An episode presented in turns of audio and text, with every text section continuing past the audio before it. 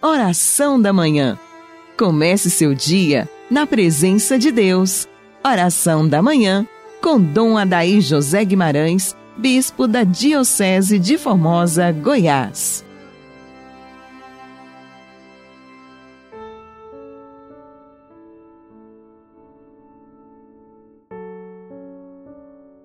Em nome do Pai, do Filho e do Espírito Santo. Amém. Ó Deus, que pela humilhação do vosso Filho reerguestes o mundo decaído, enchei os vossos filhos e filhas de santa alegria, e dai aos que libertastes da escravidão do pecado o gozo das alegrias eternas, por Cristo nosso Senhor. Amém. São José, valei-nos. Amado ouvinte do programa Oração da Manhã, Sob o olhar intercessor de São José, nesta quarta-feira, quero te abraçar em Cristo e te desejar a paz que vem do ressuscitado. Nada melhor do que esta paz que vem de Deus aos nossos corações. A paz que o mundo nos oferece é uma paz doentia, machucada, imperfeita, incapaz de elevar o ânimo de nossas vidas a um patamar de verdadeira satisfação.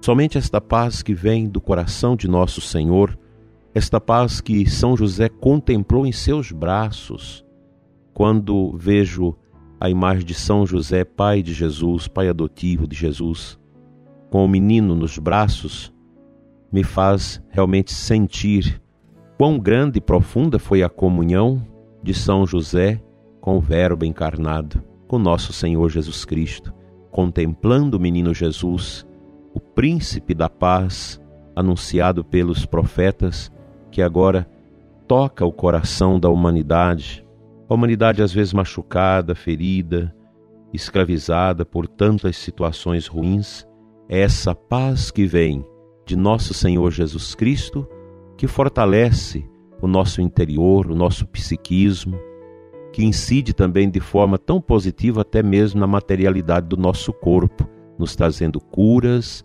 alívios, fortificações interiores, para que possamos realmente atravessar as dificuldades da vida com a paz que vem do alto. Aliás, a nossa vida ela está sempre marcada por esses desafios, por tantos obstáculos que precisamos atravessar e vencer. É interessante que a fé nos ensina a importância do outro, do irmão, do outro como sinal também de Deus para a nossa vida. E aqui a gente entende como que podemos superar tantas adversidades com a ajuda do outro. O outro passa às vezes a ser aquela mediação de Cristo na nossa vida. Eu me lembro uma vez, quando ainda no início do meu ministério, estava internado e chegaram os jovens para orar com os doentes e oraram comigo. E eu senti muito bem com aquela oração. Eram os jovens da igreja, eles nem me conheciam ainda direito, mas chegaram com aquela humildade, com o terço na mão, com a Sagrada Escritura, fizeram o anúncio de Jesus e rezaram pela minha saúde. O outro não é o meu inferno, o outro é o meu irmão. A graça de Deus, a presença de Deus na nossa vida, passa também pela presença do outro, do irmão, da pessoa de, da igreja, da família, um amigo, às vezes até um estranho. Sempre Deus usa o outro como mediação para agir na nossa vida Daí a fé cristã, ela se expressar também de forma comunitária, sobremaneira nos sacramentos, pois os fiéis livres, unidos a Cristo, celebram estas vitórias. Pois Deus, através da nossa fé, da nossa entrega, ele vai desfazendo as maldades neste mundo. O mal vai crescendo quando os bons não agem. Nós precisamos agir. Agir como cristãos, como homens e mulheres que acolheram a força de Cristo na nossa vida. E daí, esta força, esta graça, que é a ação do Espírito incriado, do Espírito Santo em nós, nos dá o garante de uma felicidade já aqui neste mundo em meio aos tormentos. E podemos contemplar sempre que Deus traz vitórias aos nossos corações. Não há necessidade de nos refugiarmos no medo. Como alguém me dizia ontem, e tantas pessoas que nunca mais voltaram à igreja depois do início dessa peste. Nunca mais participaram das coisas.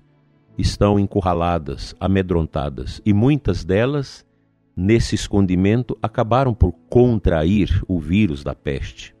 Então, meu prezado ouvinte, diante de Jesus, o cristão se sente livre. Livre e fiel a Ele. Nossa caminhada neste mundo é uma caminhada também para a eternidade, para o estar com Deus eternamente. Esta realidade ela marca a vida dos cristãos, subtraindo de suas existências o medo, a fragilidade, o suicídio e tudo mais.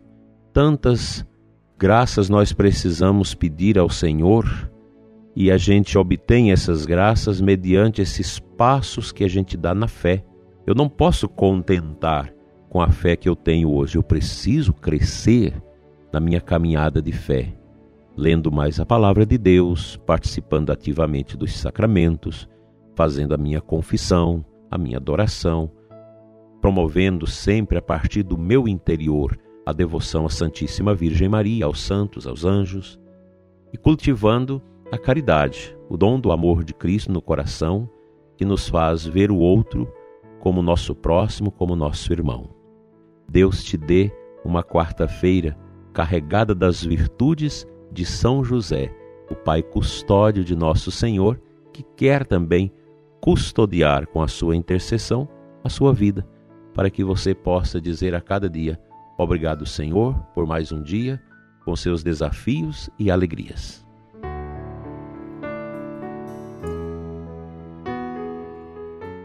Na liturgia desta quarta-feira, a Santa Igreja coloca para nós o Salmo 32 como meditação depois da primeira leitura, antes do Evangelho.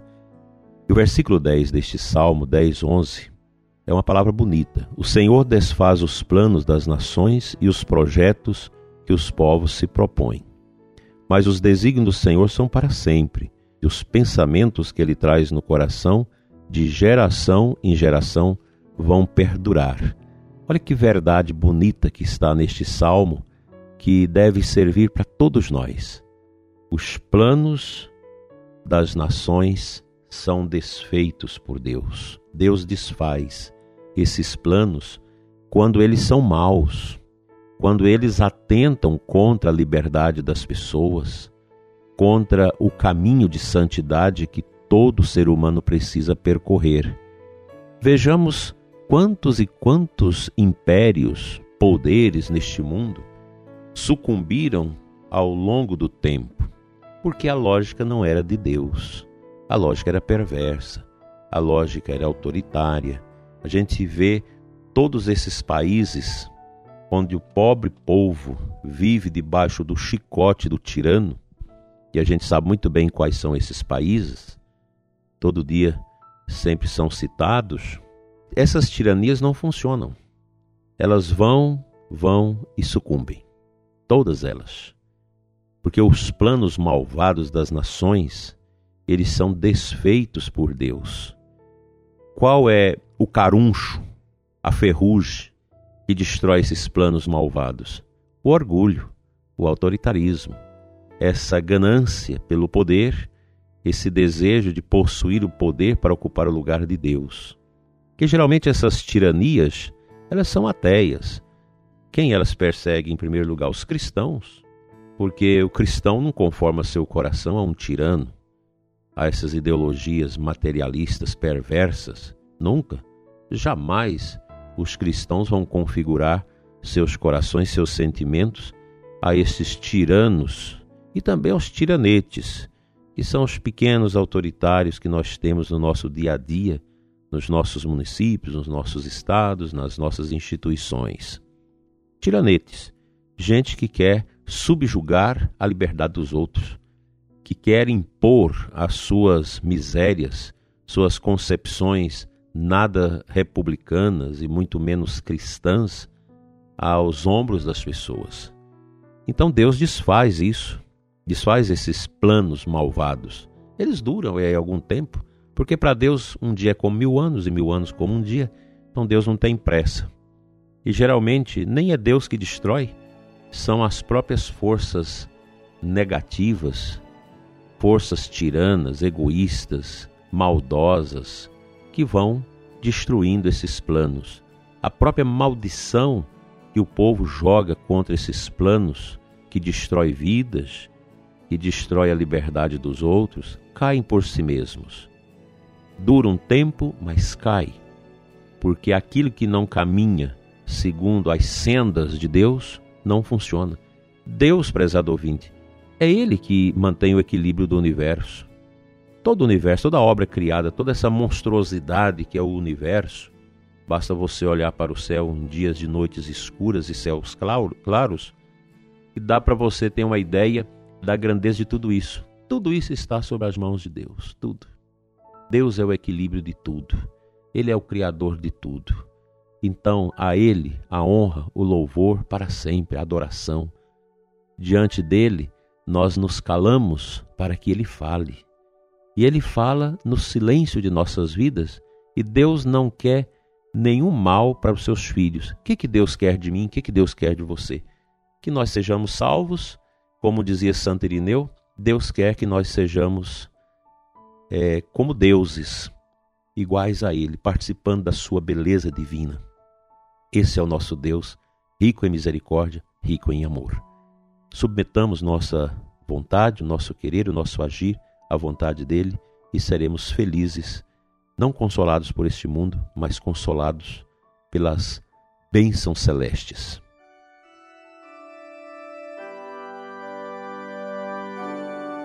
Pai Santo, acalente os nossos corações, abençoa nossas vidas Cura os que estão desanimados, fadigados, tristes, desolados. Renova os sentimentos do coração daqueles e daquelas que perderam, estão chateados, estão arruinados por dentro.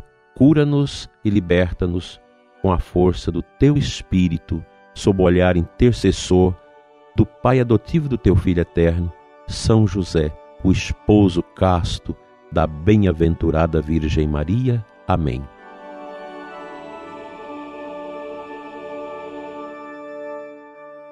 Pela intercessão de São José, venha sobre você, prezado ouvinte, e sobre todos que nos escutam neste momento, a bênção de Deus Todo-Poderoso. Pai, Filho e Espírito Santo. Amém. Até amanhã, se Ele nos permitir.